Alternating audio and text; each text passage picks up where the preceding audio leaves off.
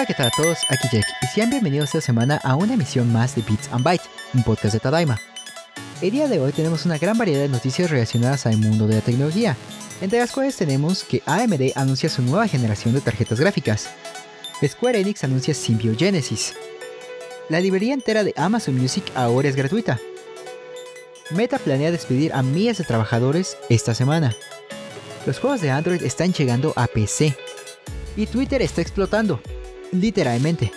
Pero de estas noticias con la cual me gustaría empezar es con la de AMD y su nueva generación de tarjetas gráficas. Esto es porque recientemente anunciaron la RX 7900 XTX y la RX 7900 XT. Estas traen la nueva arquitectura RDN3 y será lanzada el 13 de diciembre. Y la 7900 XTX costará 999 dólares o 19.446 pesos. El 7900 XT costará 899 dólares o 17.500 pesos. Esta es una subida considerable de precio, ya que anterior generación, la 6950 XT, se vende a 849 dólares o 16.526 pesos, y la 6900 XT a 679 dólares o 13.217 pesos, aunque estas se lanzaron a 1.099 dólares y 1.000 dólares respectivamente, lo que es 21.393 pesos y 19.446 pesos.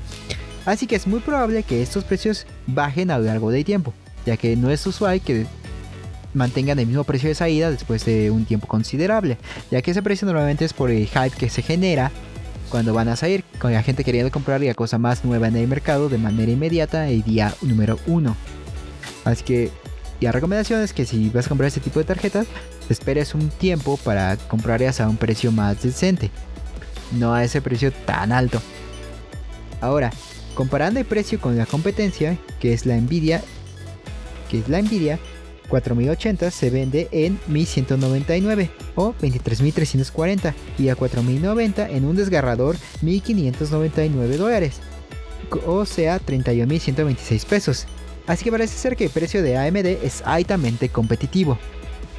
Ahora, algo que me gustaría mencionar es que RX 7900 XTX se está promocionando para gaming en 4K y que es 1.7 veces más rápida que ARX 6950 XT a esa resolución. Ahora, si estás preguntando acerca de, espera, me dices esto de AXTX, ¿qué pasa con la XT? Es algo un poco menor su rendimiento. A lo mejor esta te permite 4K y otra te permite 2K, o a lo mejor 4K en 60 esta y anterior es 4K 30. Pero o sea, es una diferencia menor por lo cual no deberías preocuparte tanto. Vas a poder correr la mayoría de los juegos en su totalidad a más de 60 FPS y corres a 2K o, 1080. 4K pues ya viste que está llegando a 60. Ahora bien, las diferencias son menores y también lo que quiero decir es que yo no recomendaría comprar este tipo de tarjetas a menos que seas un ávido fanático de AMD y aún no tengas la anterior generación de AMD. Esto porque siento que este tipo de tarjetas no vale la pena cambiarse si es que tienes la 3080 o 3090 o la 6950 o 6900. No, no siento que sea que valga la pena. Esto, claramente, porque no siento que vaya a haber una diferencia tan grande entre ambas. Porque la verdad, siento que ya hay 4000 o 6000 o estas 7900 y así es ya, es demasiado poder. Un poder que tú no vas a poder ver tan fácilmente ni vas a sentir así tan fácilmente en tus juegos. A lo mejor mejora un poco de resolución. Tal vez, tal aunque anterior ya también tenía 4K, ¿no? A lo mejor los tiempos de carga son un poco muy rápidos, pero que este será un segundo o dos segundos más rápido, técnicamente, que ya por sí la otra ya era súper rápida. Entonces, si tú eres alguien que no ha conseguido la, anterior generación, o sea, 3080, 3090, o sea, 6000 de AMD, o sea, que no has conseguido esa generación y quieres comprar esta nueva, pues date ya, la verdad. O sea, la verdad vale la pena tener como lo más nuevo, ¿no? Pero también tienes que considerar algo, y eso es el precio. Ya, por ejemplo, parece ser que la diferencia entre AMD solo es como de 200 dólares de la más alta, ¿no? Porque tenemos que la más alta anteriormente era de 850 dólares y ahora ya más nuevas solo son 1000 dólares. Así que pues, esa diferencia es así como 150 dólares. Así que sí convendría comprarte la nueva más alta. Pero si hablamos de Nvidia, con un precio de 1600 dólares, O sea, te empiezas a pensar, ¿no? Entonces, si compraras, si recomiendo, si vas a comprar más nueva, pues cómprate AMD simplemente por el precio. Ahora, no sé si quién es mejor en rendimiento, quién se calienta menos, quién se calienta más, pero simplemente por precio, yo diría que compraras AMD. Además de que ahorita Nvidia está teniendo problemas con sus nuevas tarjetas gráficas, ya que parece que se están calentando y se están derritiendo los conectores. Así que no saben, pero tomos. Tampoco sabemos cómo va a salir esta nueva tarjeta gráfica de AMD, ¿no? A lo mejor, porque sale 13 de diciembre. Puede salir muy bien, puedes conectar y sería mejor tarjeta gráfica del mundo. Hace que tu computadora vuele, que corra todo a 8K, 120 FPS, ¿no? Puede que llegue a hacer eso. Pero también puede que sea lo contrario, ¿no? Y la conectas y tu computadora explota. Literalmente no sabemos qué puede pasar. Puede ser la mejor tarjeta gráfica del mundo, puede ser la peor tarjeta gráfica del mundo, o puede ser normal, de, normal, decente, mediocre, cualquiera, como cualquier, como ya 4090, como la 4080. No sabemos eso. Entonces también lo recomendado es que antes de hacer este tipo de compras, uh, esperes unas semanas para que gente haga reviews en internet, en YouTube o en sitios web, para que sepas cómo salió esta tarjeta. Si tiene los mismos problemas que Nvidia o tiene los suyos propios, o a lo mejor no tiene ningún problema y es la mejor. Esos son los tipos de recomendaciones que diría acerca de este tipo de tarjetas. Esperar para ver cómo salen. Y si tienes la anterior generación, no comprarías. Literalmente no las compres. O sea, no, no, a menos que seas como el gaming, PC Gaming Master Race más grande del mundo, o sea, ahí sí diría, bueno, cómprate ya, ¿no? Si tienes ese dinero, pues quién soy yo para decirte que no lo hagas, ¿no? Pero para viendo a gente que simplemente a lo mejor quiere comprarse una, porque ha estado ahorrando y así, yo diría que simplemente vayas por la anterior generación, no esta. A menos que sea AMD y el precio no sea tan diferente, ¿no? Y salga bien AMD. Pero eso es lo que yo digo, porque este tipo de tarjetas, o sea, ya eh, gráficamente, el hiperrealismo ya se llegó hace mucho tiempo, en la anterior generación sobre todo y ni siquiera con este tipo de tarjetas gráficas. Y ahora esto, pues, este de tarjetas gráficas ayuda bastante al desarrollo de nuevos juegos y que sea mejor y lo que sea, ¿no? Pero ya esa anterior generación lo hace bien. Pues la que tiene ahorita la nueva generación de consolas. Y pues la 3000... No, no, es cierto. No tiene, pero es algo similar a lo que tratan de llegar, ¿no? Y eh, pues ya de por sí antes, eh, ya con la 3080, estabas matando a las consolas de nueva generación, ¿no? Ahora imagínate una 4090, 4080, 7900. O sea, es súper poderosísima. O sea, ¿qué diferencia vas a ver? ¿No? Entre una tarjeta y otra. Esta tarjeta de 3090, 3080, 6000 y tantos. O sea, te puede durar años, 10, 15 años. A lo mejor sin que tú tengas que cambiarla. A lo mejor exagero, ¿no? En vez de 15, 12, no sé. Pero no vas a tener que cambiarla. Y ahora llega esta, que según es mejor, y según da 8K y cosas así, es como, pues nunca vaya a ver 8K, a lo mejor puedo ver 4K. Y pues, yo soy de opinión que 1080 se ve bien, 2K a lo mejor se notas esa diferencia, ¿no? Pero 4K ya es algo más difícil. Entonces, este tipo de tarjetas simplemente como más exagerar, exagerar tú que nada. Entonces, si quieres algo estable, trata de conseguir esta anterior generación, 3090, 3080 y así.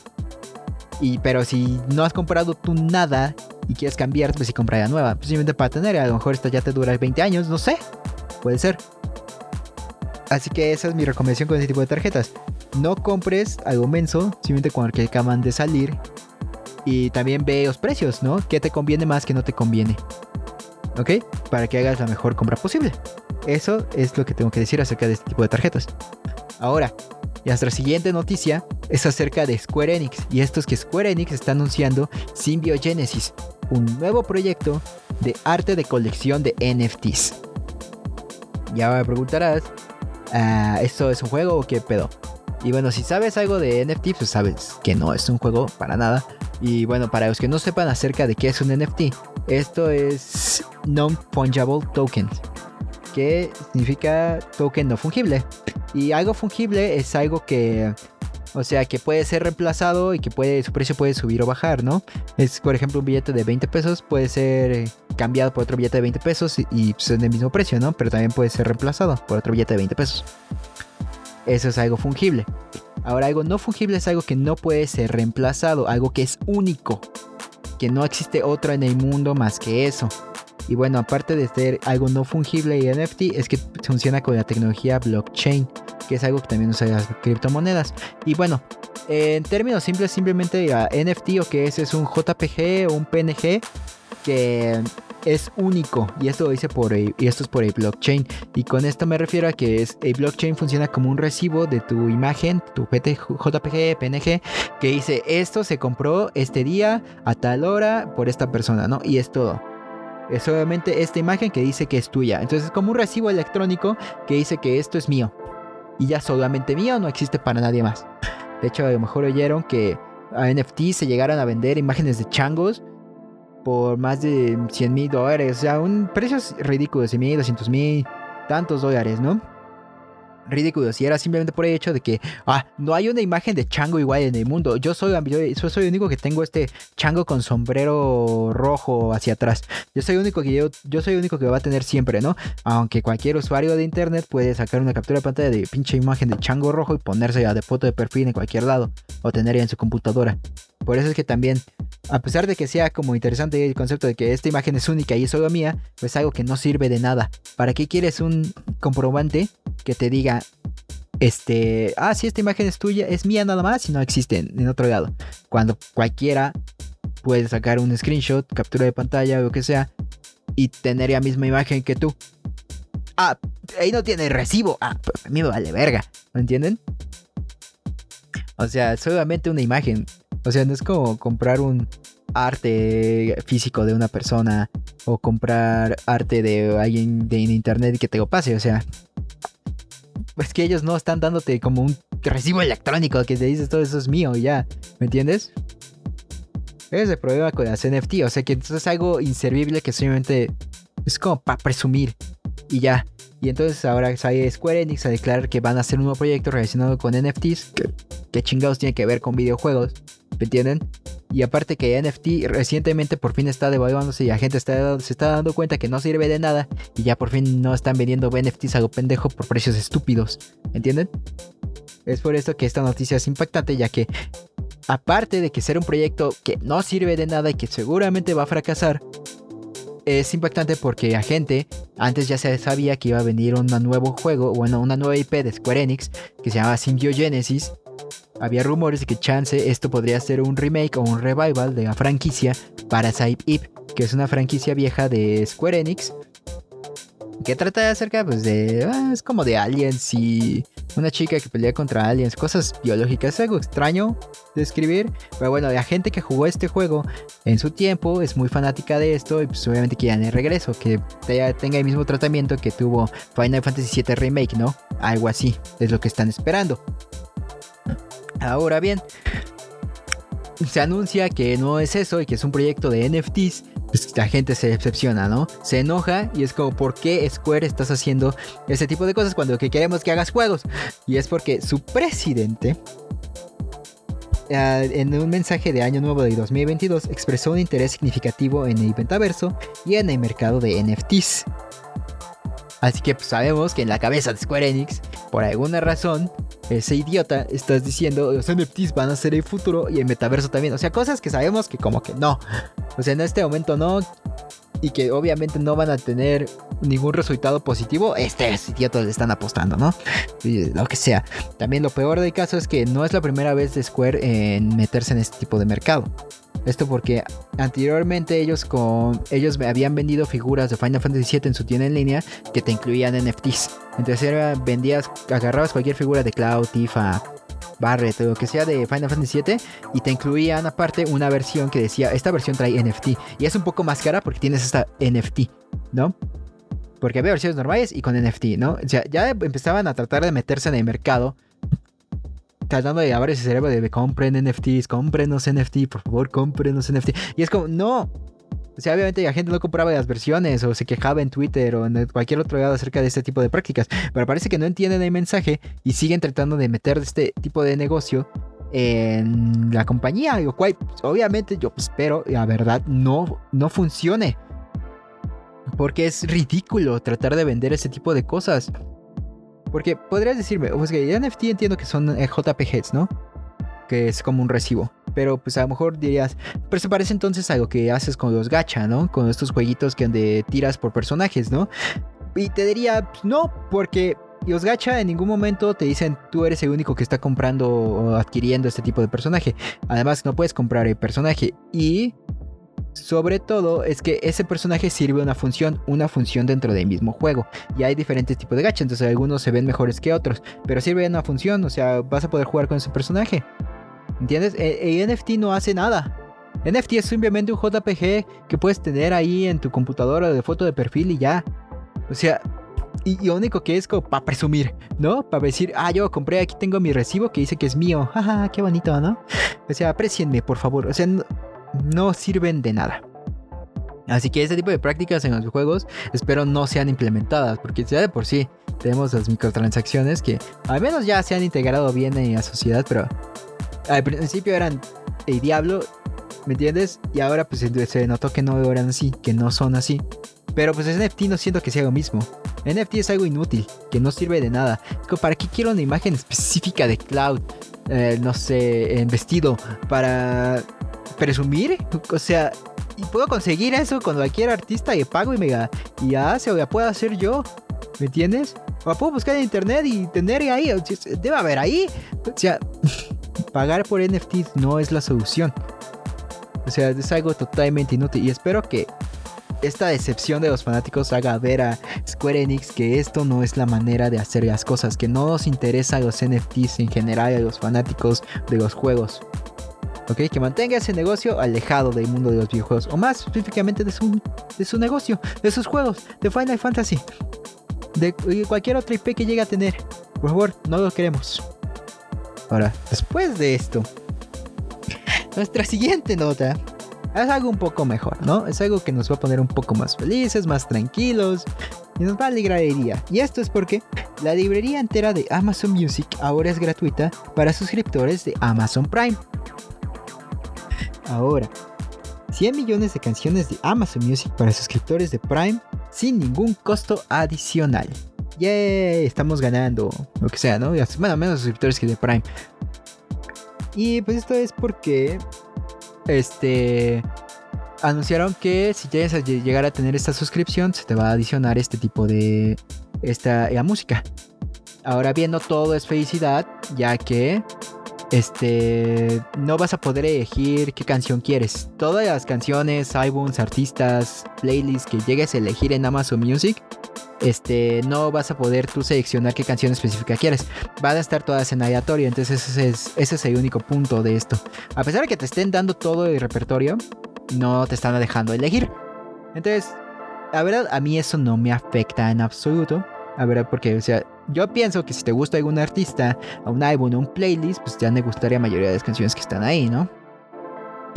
Entonces, pues sirve mucho si tú no quieres, por ejemplo, gastar en Spotify o Amazon Music aparte, o en algún servicio de música, y aparte comprarte de películas o de no pagar envíos de Amazon, ¿no?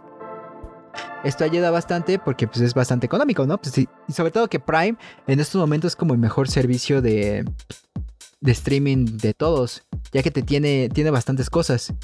Porque simplemente tienes envíos gratis con Prime, ¿no? Y ahora agrega a música. Y pues tiene lo de las películas y series que tiene, que Prime tiene bastantes joyitas ahí ocultas. O sea, no es que tenga mala selección, nada más que no promociona. Pero, o sea, tiene buen repertorio. Y series originales y cosas. Entonces esto, esto simplemente agrega a, Amazon Prime haciendo un servicio mucho mejor y lo consolida como el número uno en estos momentos. Y esto es porque ya eh, por ejemplo, Netflix está bastante inestable con todo su relajo que se tienen, con que, que ya no te van a dejar compartir cuentas y que vamos a agregar anuncios y que a lo mejor cancelamos proyectos y cosas así, ¿no? Está algo raro Netflix en este momento. Luego HBO, que era como el ganador en cuestión de series y así, que era como el que más tenía, el que tenía mejores series, películas, contenido en general. Ahora está cancelando series a diestra y siniestra. La animación ahí también se está yendo a la goma. Este, que ya no sabemos si se va a morir HBO Max porque se van a funcionar con Discovery. O sea, también se está yendo de traste.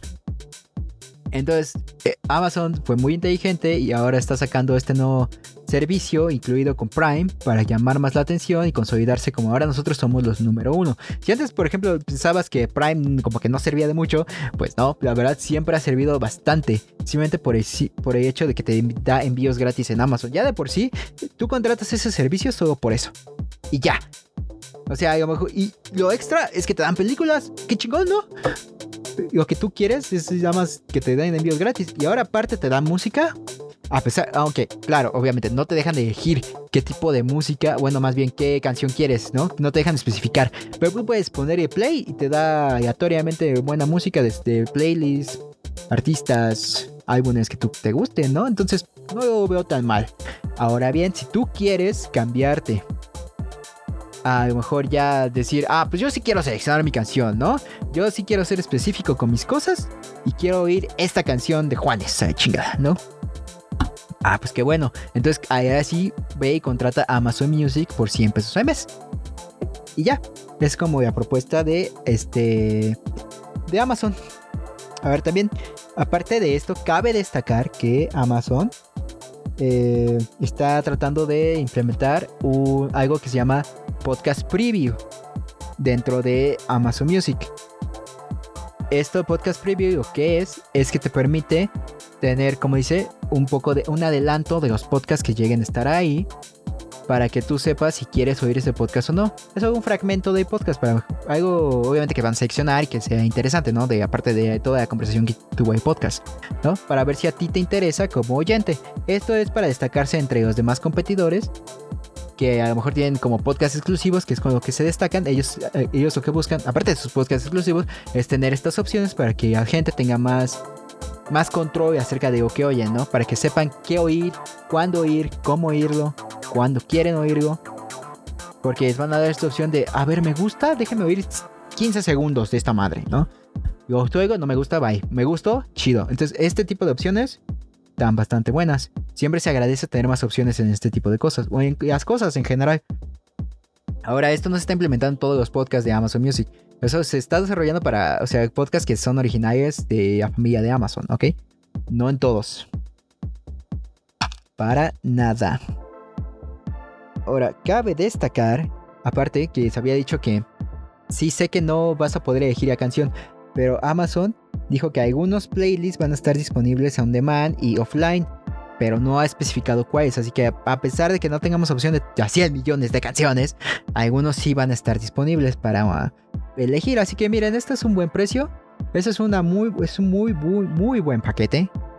Y pues lo que yo digo es que si estás buscando algún servicio o quieres quitar algo de tus servicios, no quites Prime o contrata Prime por lo mismo de que lo mucho que está ofreciendo en estos momentos. La verdad, te digo, las series que tiene son bastante buenas. Tiene también series de animación muy buenas. Animes llegan ahí y están desconocidos. Por Dios, tiene, tiene las nuevas películas de Evangelion. Así que, se tienen cosas muy chidas. No digo, no promociona nada, pero simplemente sus servicios están buenos.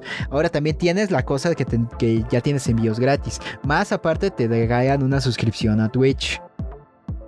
De, de la persona que tú quieras, ¿no? Con tu Twitch Prime y pues ahora están agregando ya música. Entonces esto se ha convertido pues en, al menos si no es el mejor servicio en cuestión de streaming, es el que tiene el mejor paquete. Así que si estás buscando contratar algo o quitarte de encima alguna de tus muchas suscripciones, considera a Prime como candidato a no quitar y como candidato a contratar. ¿Ok? Esa fue nuestra noticia acerca de Amazon Music. Bastante interesante, ¿no? Bastante chida. Nuestra siguiente nota es acerca de Meta, que planea despedir a miles de trabajadores esta semana. Pasamos de algo muy divertido, muy curioso y muy bueno para nosotros, para algo que va a afectar a miles de personas. Y es algo pues triste que ver que esta compañía esté cayendo. Y es, y es pues porque Meta, como saben, es la que se encarga de Facebook, Instagram y ese tipo de cosas. Ya que originalmente era Facebook. Este está planeando despedir a miles de trabajadores. Y esto es de acuerdo a un reporte de Wall Street Journal. Y esto porque podría empezar a partir de el miércoles de esta semana. Meta anteriormente reportó tener 87.000 empleados a finales de septiembre. Pero estos despidos se espera afecten a una parte significativa de estos empleados. También cabe destacar que estos despidos podrían llegar a ser peores que los que se ocasionaron en Twitter. ¿Y todo esto a qué viene? ¿Por qué se están generando este tipo de despidos dentro de Meta? Ok, y lo que pasó aquí es que en una entrevista hecha a Mark Zuckerberg, este ya había cantado. Y eso es porque había dicho que probablemente hay muchas personas en la compañía que no deberían estar aquí. Esto fue hecho por Mark Zuckerberg, el actual presidente de Meta. Ahora, Zuckerberg también declaró el mes pasado que en 2023 quieren, quieren centrar sus inversiones en un pequeño número de áreas de crecimiento de gran importancia. También dijo que esto significa que algunos equipos crecerán significativamente, mientras que la mayoría se quedará igual o disminuirá a lo largo del siguiente año. Esperamos que en 2023 seamos del mismo tamaño o una empresa un poco más pequeña de lo que somos hoy. Ahora, este güey no lo dice para nada, pero dice que quiere centrarse en áreas de crecimiento de gran importancia, ¿no? En un pequeño número de áreas de crecimiento. Y me pregunto qué número de áreas de gran crecimiento quiere centrarse. Es que este güey está obsesionado con el metaverso. Y lo quiere implementar de a huevo así en la vida de todos, ¿no? Entonces obviamente este güey quiere meter dinero, más dinero en Facebook, digo, perdón, no en Facebook, en el metaverso. A pesar de que pues, joda a otros proyectos o tenga que despedir gente. Y esto es porque simplemente su obsesión con el metaverso va tan, va, está tan grande que, esta que Meta ha llegado a perder 9.4 billones de dólares. Y eso simplemente por un brazo de realidad virtual. Entonces, fíjense lo que está pasando con Meta. Está perdiendo tanto dinero en el metaverso porque siguen invierte, invierte, invierte. Porque lo que decía anteriormente yo en el podcast pasado es que quiere hacer como esto una, algo muy, muy idealista, muy, muy bueno. O sea, o sea, técnicamente glorioso, ¿no? Algo que no es no real, algo que es muy idílico. O sea, no, algo que no, obviamente es como de, sueños, de fantasía. Te decía, así ponía en, su video de presentación, güeyes jugando básquetbol con metaverso, ¿me entiendes? Con realidad aumentada. Imagínate la precisión que tienes que tener para eso, los modelos 3D que tienes que crear y cosas así. Y luego, y obviamente eso cuesta mucho. Mucho dinero eh, está, se está yendo en desarrollar ese tipo de tecnología, que es una tecnología de ensueño. ¿Ok? A pesar de que vivimos en estos tiempos donde cosas muy geniales se están desarrollando, los videojuegos están en su mejor momento, las gráficas están al tope, tenemos VR chat, que ya es una. que esto ya, decía, decía yo. Esto es como equivalente al metaverso que ya tenemos. Y aún así, o sea, VR chat no es como lo más popular, ni todo el mundo está en VR chat todo el tiempo, ¿me entiendes? Eso es como lo que podrías esperar de que fuera el metaverso, ¿no? Pero, a pesar de todo esto, este güey quiere seguir con su idea de metaverso, invertir miles y millones, millones, millones, millones de dinero. A pesar de que la compañía se esté yendo a la goma, esté perdiendo mucho dinero y en este momento, pues literalmente, pues miren, está perdiendo em, empleos. Miles de empleos. ¿Ok? No sabemos a, escala que va a ser esto, este, esta cantidad de despidos, pero mucha gente va a perder el empleo. Así que, pues esperemos que Zuckerberg se dé cuenta que esta cosa de metaverso no va a llegar a mucho en un futuro y a lo mejor no que lo abandone porque siento que es algo a lo mejor sí se va a necesitar en un futuro a largo plazo pero pues, lo desarrolle pero con menos capital que no invierta tanto dinero y recursos en este tipo de producto. Al menos no aún a lo mejor ya después no porque vean lo que está cuestionando estas son las consecuencias de sus actos está loco piensa que esto va a salvar el mundo cambiarlo totalmente. La verdad es que no. Así que esperemos que se dé cuenta de este error y pues no se pierdan tantos empleos, ¿no? Pero es que se llegan a perder, pues es una, es una verdadera lástima que por un idiota pues pierdas el trabajo de esa manera, ¿no? Simplemente porque ya no te quiere pagar porque ya perdió dinero gastando idioteces. Ni modo. Pero bueno, así está el metaverso en cuestión de Facebook, y Instagram y Meta. ¿Ok? Las redes sociales parece que están cayendo. Qué curioso. Bueno, al menos los jefes de estas redes sociales parece que se están volviendo locos o cometiendo pura idiotez. Ok. Después de esta un poco amarga, bueno, no, amarga noticia, la verdad. Esta, esta amarga noticia, vamos a quitarnos este amargo sabor de la boca con la siguiente nota que es que juegos de Android están llegando a PC. Ahora, muy bien. A finales de 2021, Google anunció que los jugadores podrían disfrutar sus títulos de Android en PC. Ahora cumplieron su palabra y este servicio se encuentra en fase de beta. Inicialmente este servicio se liberó en Corea del Sur, Hong Kong, Taiwán, Tailandia y Australia, pero ahora también está disponible en México, Estados Unidos, Canadá, Brasil, Indonesia, Filipinas, Malasia y Singapur. Con ese servicio podrás disfrutar de tus juegos favoritos en una pantalla más grande, con un rendimiento mejor y sin preocuparte por la batería de tu dispositivo. También contará con la sincronización entre dispositivos. Y pues no te vas a tener que preocupar que no sea oficial, o sea, lo cual significa que están tratando de combatir a lo mejor emuladores, ¿no? Que hay bastantes como BlueStacks. Que, bueno, de los mejores, ¿no? Pues, que la gente usa para jugar estos juegos de, de móvil en PC para que ya no tengas la ansiedad, como dije aquí, pues de tener que preocuparte por la batería o que mi teléfono no corre chido. Simplemente no tengo un teléfono que corra este juego que quiero jugar y se ve chido, pues voy a descargarme un emulador y lo voy a poner en PC, ¿no? A lo mejor en esto, ah, pues digo, Android está tratando de combatirlo para ya tener ellos oficialmente un servicio que os ponga en PC a todos, ¿no? Está cool. Pero, como es una beta, obviamente no todos los juegos de la librería están disponibles.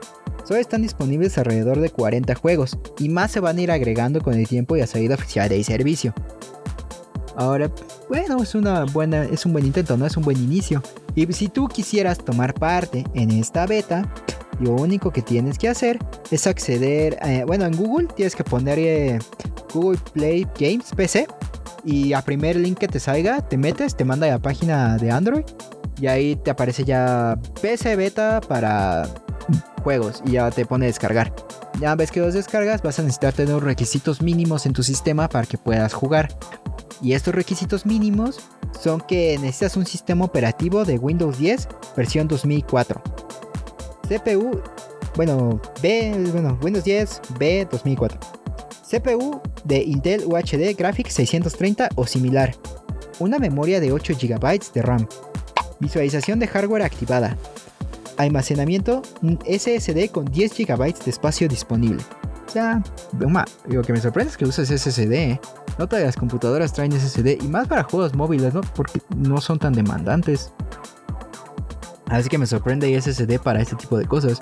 A lo mejor eso siento que es el requisito más feo de todos, ¿no? Tener un SSD de 10 GB de espacio disponible. A lo mejor no es o sea, a lo mejor sí puede ser otra memoria, ¿no? Pero eh, recomiendan la SSD. Bueno, es un requisito mínimo, así que pues, está extraño. Pero bueno, es una beta, a lo mejor mejorará, se ampliará los sistemas que abarcará, lo que sea, ¿no? Y ahora, ¿qué implica esto, no? Pues está bastante chido que Android esté intentando meter este tipo de juegos a PC porque habrá alguien como yo que juega juegos de móvil, a mí no se ha interesado en este tipo de juegos, muchas veces me gusta jugar en el teléfono, pero la verdad quisiera cambiarlo a la computadora porque es más cómodo. Puedo jugar aquí todo el tiempo que yo quiera sin necesidad de estar preocupando que, ah, mi teléfono se está calentando, o oh, mi teléfono se va a quedar sin batería. ¿Me entienden? O sea, tengo que cerrar la aplicación para moverme y hacer otras cosas, ¿no? O sea, y cuando la cierro ya hay teléfono se sincroniza, se inicia otra vez la aplicación y... Ah, eso es un regajo. Entonces esto eh, a PC pues te da muchas comodidades. Y es por eso que hay muchos servicios de Android. Perdón, no de Android, simplemente de emuladores que te ofrecen esto, ¿no? Tener como poder jugar estos juegos de PC en la computadora a base de este emulador. Pues Android está tratando de combatirlo, ¿no? Teniendo su servicio oficial. obviamente no siento que vaya a llegar a mucho. Es algo bueno, no me, no me malentiendan. Pero es que son muchos juegos. Y este proceso es como tener, lo que dicen es que ellos trabajan con los desarrolladores para que se implemente en PC y sirva efectivamente o que sea, ¿no? Obviamente no todos los desarrolladores quieren hacerlo. Es algo que cuesta desarrollar para que funcione en este tipo de, de ambiente. ¿Ok? es por eso que no todos los juegos tienen esa versión de PC. Muchos juegos móviles. Algunos sí sacan como, ah, este es móvil y después de cierto tiempo llegaremos a sacar PC. Pero cuesta. Entonces, si, a lo mejor si Android patrocina todo ese desmadre, no creo, a todo este tipo de juegos para que salgan en PC, pues cool, ¿no? Tengan esa versión como PC. Estaría chido, ¿no? Pero no creo que lo hagan. Y pues no siento que se vayan a poner a, nivel de emulador a poner a todo así porque se puede ya, ¿no? Entonces, eh, ahí está el problema. Siento que a lo mejor tendrían, no sé, 100, 200 juegos verificados y cosas así. Pero a lo mejor tú buscas el único que no está, ¿no? ¿Y qué haces? Ya te chingaste. O sea, tienes que buscar un emulador, algún otro modo de, descargarlo. Ese es el único inconveniente que, tienen, que tengo con este tipo de servicios. Que suenan muy geniales, muy idílicos. Pero cuando los pones en práctica, pues a lo mejor faltan cosas, ¿no? Se suena muy bien en papel, pero en implementación es carecen, carecen de, recursos. Bueno, esta fue nuestra noticia acerca de los juegos de Android a PC. Ahora, nuestra siguiente nota es la nota principal y de la que más quiero hablar. Y esto es acerca de un tema de que ya hemos hablado a lo largo de los anteriores podcasts. Y eso es acerca de Twitter. Otra vez. Y esto es porque anterior semana pues, apenas se completó la compra. Y yo pensé, a ver qué pasa con el Musk, ¿no? ¿Qué nos va a hacer? ¿Qué va a hacer ya Twitter, ¿no? Y pues casi casi el día siguiente que acabé de grabar el podcast, o unos días después, eh, anunció que lo que iba a hacer era que iba a implementar una cosa llamada Twitter Blue o Twitter Azul. Que esto es una suscripción de pago que te va a dar los beneficios de que vas a tener menos ads, prioridades en búsqueda, y con eso me refiero a que la gente va a ver tus tweets o tus comentarios más rápido o van a estar más arriba que gente que no tenga esta cosa de Twitter Blue. Entonces tú vas a tener una prioridad, si es que tienes, para que te encuentren también. A lo mejor simplemente en buscarte tu nombre. Así saldrán primero los que tienen Twitter Blue. Entonces vas a tener esa prioridad en búsqueda y habilidad de publicar videos más largos y pagas por verificación. Y pues si no saben qué es la verificación o no han prestado atención, pues es la palomita que aparece al lado de personas famosas. La que te decía, ah, esta persona es tal y es si es esa persona. Eso, eso era la palomita de verificación. Para que las personas supieran, ah, si estoy hablando yo o viendo posts de mi cantante favorito, de mi streamer favorito, de mi desarrollador de videojuegos favorito, o sea, de mi youtuber favorito, lo que sea. Este sí, este güey sí es el real, es el legítimo, ¿no? Y esto, esta verificación anteriormente, antes de que esto se empezara a implementar o se quisiera implementar, tenías que mandar papeles a Twitter que te certificaran, que verificaran que si eras tú la persona y más aparte que tú eras una persona que pues merecía tener una verificación, ¿no? Porque tenía followers, el número de followers que o followers o seguidores o gente que te conociera para darte esta verificación. ¿Ok? Eso era antes de esta verificación. Y ahora con esto de que vas a pagar, entonces cualquier persona va a poder ser verificada. Y bueno, es, déjeme nada más, antes de entrar en ese tema, este, esta Twitter Blue, ese Twitter azul, este Elon Musk el día casi casi que lo compró, el día siguiente casi casi, dijo que iba a implementar por 20 dólares. ¿Ok? 20 dólares por tener una verificación. Ahora, eso es. O sea, de buena suscripción te cuestas tan cabrón, ¿me entiendes? Al menos de servicios de streaming. ok. Sabemos de Game Pass, pero eso no importa. Eso, eso sí me da mucho. Eso sí vale la pena, pero bueno. O sea, eso, es excesivamente caro. Y sobre todo simplemente para tener la verificación de esta red social. ¿Ok? Sí, hay menos ads a lo mejor tienes prioridad en búsqueda, pero es demasiado dinero. Entonces, a raíz de esto, porque obviamente todo el mundo se quejó algo muy curioso que pasó es que Stephen King, el autor de los libros de terror, comentó que era esto era una estupidez y ese güey debería, se iba a salir si seguía con esa mamada, porque ellos le deberían pagar a él por estar ahí, ¿no? Es lo que mencionó. Entonces en esto, el, idiota de Elon Musk respondió que qué parecía 8 dólares entonces, ¿no? Ahora, si esto fue a raíz de comentario de Stephen King, o fue algo que este güey vio que estaba cagando porque era mucho dinero, no sabemos. Es gracioso, pero no sabemos si fue raíz de Stephen King. Pero lo que sea, entonces lo que pasó fue que entonces de 20 bajó a 8 dólares. Entonces lo que lo oficial es que ahora Twitter Blue se va a pagar por 8 dólares al mes. ¿Ok? Esto es lo que pasará con Twitter Blue. Ahora, ¿qué es lo malo de Twitter Blue? Lo principal es que vamos a perder como... Eh, o sea, la voz de Twitter de muchas personas se va, va a apagar. Va a estar más apagada que nunca. Porque en una reciente entrevista, este Elon Musk mencionó que, o sea, lo que, va, lo que quiere hacer eh, Twitter Blue es que es para combatir bots también, ¿no? Porque para tener Twitter Blue es como verificar tu cuenta de que si eres una persona real, ¿no? En teoría. Entonces, los posts, y eso es lo que significa esto de que tienes prioridad en búsqueda, tus comentarios, tus posts y todo eso se van hasta arriba, van a ser como priorizados, priorizados. Entonces las personas que no tengan esta verificación, este Twitter Blue, van a quedarse hasta abajo, a pesar de que no sean bots. Y este es que el mismo Musk lo dijo. O sea, esto es para combatir los bots, porque cuando veas a usuarios verificados sabes que son reales. Y pues los que veas hasta abajo, pues sabes que son bots, o al menos es algo así como casi seguro que son bots. Entonces, para que no veas tanto bot, es lo que dijo. Obviamente eso es, ridículo, porque pues no todos son bots y no todos van a pagar este tipo de servicio, lo cual está haciendo que la gente ya no pueda comunicarse o expresarse de cierta manera porque nadie lo va a tomar en cuenta, ya no se va a ver tan fácilmente. Ahora eso simplemente es para comentarios así, ¿no? Ahora imagínense lo que va a pasar a gente que está usando Twitter para promocionar su negocio. Con esto me refiero a la gente que hace arte, comisiones, eh, freelance. O sea que simplemente van a Twitter, publican dibujos, publican interfaces, publican videos, publican hace uh, modelos 3D, o sea, para darse a conocer, para que la gente os empiece a seguir y crear su nombre. Y con eso tal vez sean contratados por diferentes empresas o una empresa específica. Es lo que hacen, sobre todo los artistas. Ah, se promocionan haciendo dibujos, subiéndolos a Twitter diciendo mis comisiones están abiertas, mande mensaje, vayan tanto. ¿Y cómo se dan a conocer es con Twitter? Y es básicamente lo mismo que hacen todos más. Ahora, si ahora tienen que pagar Twitter Blue simplemente para que puedan estar en la presencia de la gente, para que la gente llegue a notarlos, pues va a ser un golpe duro para ellos, para este tipo de personas que viven de promocionarse. ¿No? Esto no va a afectar para nada a gente con grandes suscriptores, con millones, cientos, tantos mil, cientos, tantos mil de suscriptores. No, porque ya lo siguen de, inmediato y es fácil darse cuenta si una persona es, es un alguien famoso así por eh, si tienes un millón de suscriptores siguiéndote, ¿me entiendes? No una cuenta falsa no va a poder agarrar a tantos. Pero pues eh, personas que están promocionando arte o así, interfaces, modelos 2D y nuevas VTubers, lo que sea, o sea, ya no van a poderse dar, dar a conocer. Porque obviamente ellos no tienen tanto. Están empezando, por eso hacen la página, por eso hacen esos modelos, por eso hacen ese arte. ¿Me entiendes? O sea, están matándolos, literalmente, a menos que paguen 8 dólares.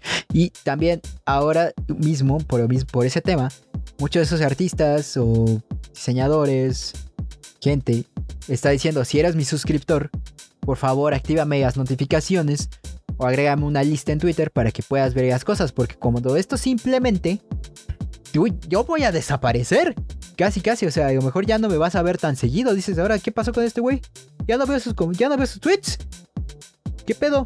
Y es porque ya no tienen la verificación. Y también es por eso que mucha gente en estos momentos está diciendo, pues me voy a a lo mejor Twitter se muere y hay que migrar a otras plataformas. Pero honestamente, muchas de esas plataformas pues, no son tan buenas. ¿Y por, por, qué crees que no están ahí?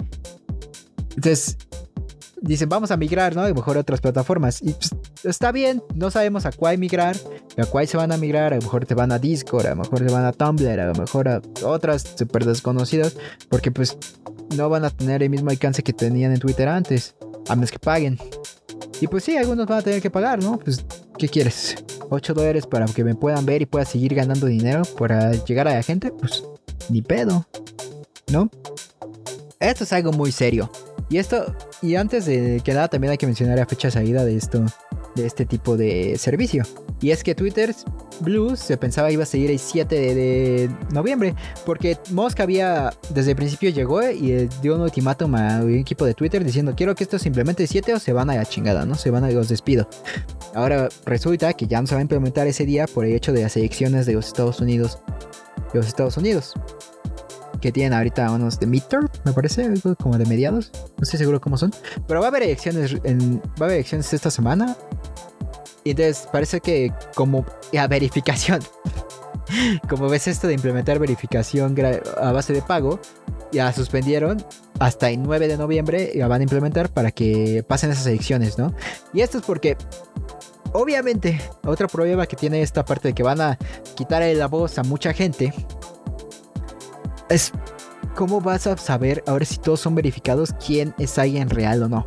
¿No? ¿Quién es esta? Si esta persona no se está haciendo pasar por eh, youtuber, eh, streamer, mi cantante, mi mm, dibujante favorito. ¿Cómo sé que son ellos? ¿Cómo sé que son ellos realmente? ¿Qué me da esa seguridad? ¿Eh? Antes era la palomita. Y ahora ya no hay nada. ¿Me entiendes? Es como. Ahora todos tienen la paloma. Entonces, ¿qué chingados? Y pues te puedes cambiar el nombre, entonces hay miles de Elon Musk, hay miles de Ados, hay miles de Lisas, o sea... O sea, ¿qué, pedo? ¿No? Eh, ahora, entonces, obviamente, si esto se implementara y pasara así, pues obviamente, ¿cuántos no hubieran hecho cuentas con nombres de políticos así, fingiendo ser otras personas así, para esas elecciones, ¿no? Obviamente por eso fue implementado. Y en cuestión de esto de personificar gente, Elon Musk sabe que es una... que, bueno, sabe, espero, que pues sí hay problemas, ¿no? Entonces lo que salió a decir en un tweet, porque muchas de estas cosas, cambios que va a implementar y se ha puesto en Twitter, es que van a banear gente. O sea que si, por ejemplo, ah, si contratas a Twitter Blue y te llegas a cambiar el nombre, primero como que te suspenden el servicio de Twitter Blue, ¿no? Porque no, porque te cambiaste luego luego. Pero si te llamas como otra persona, una persona real, otra, por ejemplo, Elon Musk ha habido imitadores desde que pues, ha esta estupidez de Twitter Blue. Entonces, eh, dice, si tú no pones en tu descripción que esta cuenta es parodia, tu cuenta es baneada de manera inmediata. Así, de tajo. Si estás tratando de impersonar a alguien, ¿no? Te vas a la goma.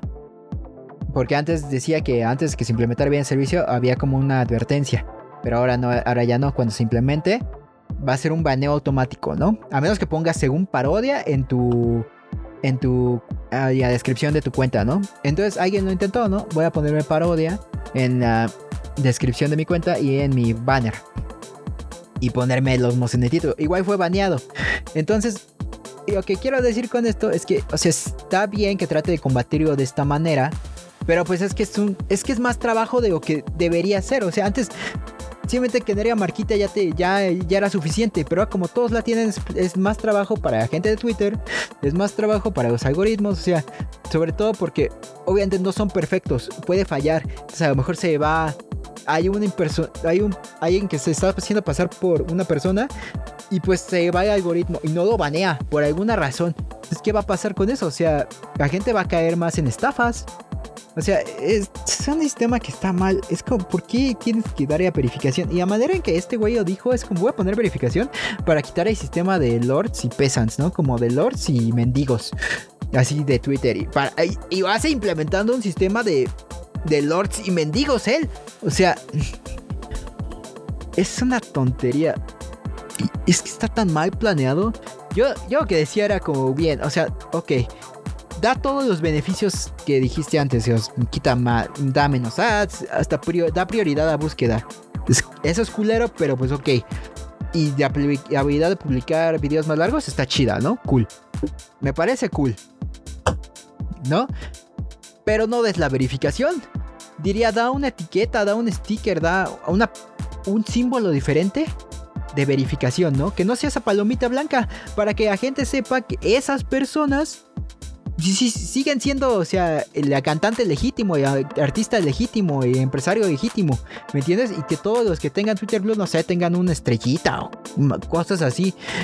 Pero cuando dicen, no, les voy a dar la verificación a todos, es como, güey, la verificación para qué era para verificar que esta persona era, era real, que ese sí era el güey o la chava que seguía, que me, que me gusta, que escucho. O sea, es una tontería tan grande que afecta a tanta gente. ¿Me entiendes? Y pues aparte de todo este regajo, este güey despidió a más del 50 o el 50% de sus empleados.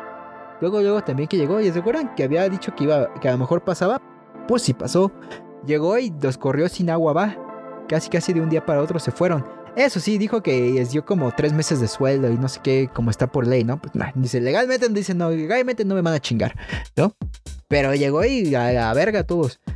Pero lo hizo tan, así tan, tan descuidadamente que ahora está pidiendo a gente que despidió volver porque resultó que sí los necesitaba para su servicio. O sea, dime si eso es algo inteligente, dime si lo que está pasando en Twitter con todo esto de Twitter Blue, en el modo en que está despidiendo gente y luego que dice, ah, no, perdón, sí los necesitaba, es como, es algo que hace alguien inteligente, que sabe pensar, ¿me entiendes? O sea, se nota que está haciendo más que nada para desquitar algo. Porque, porque obviamente compró. Se sabe que compró esto casi que hacía regañadientes. Y parece que Twitter está perdiendo dinero. Entonces, ¿quiere dinero de inmediato? Y pues es algo que no quería comprar, ¿no? quiere ganar de a huevo. se nota desde que empezó con Twitter Blue, el día uno que se hizo dueño de Twitter, ¿no? Entonces, ¿qué podemos concluir de esto? Este, pues que la libertad de expresión, al menos mucha gente ya va a quedar así como en sombras en Twitter, porque ya su voz está desapareciendo. Más aparte, Elon Musk dice que, o sea, ya ah, publicó un tweet que dice, la comedia ahora está permitida en Twitter, ¿no? Y a gente que bromea o, hace, o se burla de ese güey es baneada inmediatamente. ¿No? Ah, la comedia está, está permitida en Twitter, ¿no? Pues claro que no. O sea, es. No sabemos el futuro de esta plataforma digital que todo el mundo usa para promocionarse, para hablar, para conocer gente. No sabemos qué va a pasar. Es algo muy incierto y la verdad, espero, espero que no, pase de ahí ya. O sea, esto que está pasando es horrible, ¿no? Pero espero ya no salga con más estupideces. O si sí, pues que se baje, que se retracte y haga algo, algo menos. Que baje a sus cosas de 8 dólares. O a lo mejor que le haga caso y que quite esa estupidez de que todos tienen la palomita. A lo mejor y sí hace un nuevo símbolo, una estrellita un asterisco, algo así que diga, ah, este es I en blue y ya. Y aparte haya una verificación que diga. Porque eso es lo que a, mí más me causa conflicto. Es como, güey, ¿cómo verga y das verificación a todos? ¡A todos! Lo que sea. Bueno, es algo que sí. Ah, algo que voy a mencionar. Es un cambio. Algo, extraño. Es que también. Es que tiene muchos cambios en Musk. Dice que también quiere agregar como una nota que para ser posible que la gente agregue haga tweets más largos. Pero bueno, eso ya es como, es más reciente, no es tan, tan implementado.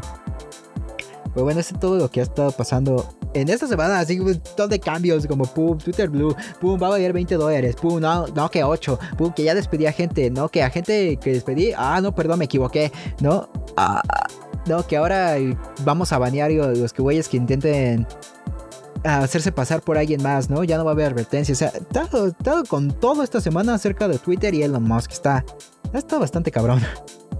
Así que está, es interesante. Bastante interesante este tipo de noticias, pero antes estábamos comentando qué va a pasar después de que compre Musk esto y pum, lo compró y ahora estamos lidiando con el inicio de las consecuencias de esa compra. A lo mejor la siguiente semana es como pum, Twitter ya se cayó la gente está abandonando, o sea, o a lo mejor no todos están contratando a Blue, ¿no? No sé. Va, a ver, vemos qué nos depara la siguiente semana en este, en este, en esta basurero en llamas que es Twitter. Ok. y bueno, esas fueron todas las noticias de esta semana. Espero pues te haya sido de tu agrado, pero no me voy sin antes sin antes decirte que puedes encontrar este podcast en Spotify, Apple Podcasts, Google Podcasts y Amazon Music. Además de que, cabe mencionar que Tadaima tiene una gran variedad de podcasts, podcast aparte de este, como Rage Quit, que lo lleva Q Marmota, Anime ID por Freo Chicken, donde se habla de anime, de anime de la semana, o de los animes de más recientes. Ah, olvidé mencionar, Rage Quit habla acerca de videojuegos. Shuffle que es acerca de las películas y es hecho por Kika. Y Eitadaima Live, donde los, donde Q, Marmota, Freud, Kika y Enorme hablan acerca de la semana, de, de las noticias de la semana relacionadas al mundo de anime, tecnología, cosas geeks, memes y así. Esto todo lo puedes encontrar dentro de Tadaima. ¿Ok? Y todos esos también pues, pueden ser encontrados en Spotify, Apple Podcasts, Google Podcasts, Amazon.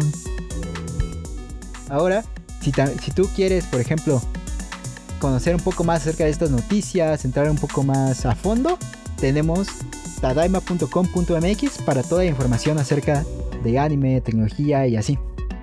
Favor, visita todo esto. Y bueno, yo he sido Jack y bueno, puedes encontrarme en como, como Bookjack, Bookjack en Twitter y en YouTube como Jerry Fencer. Eh, subo videos de YouTube muy de vez en cuando, pero pues tengo algunos ahí que espero sean de tu grado. Y bueno, eso fue todo por esta semana. Espero les haya gustado y nos vemos la siguiente. Bye.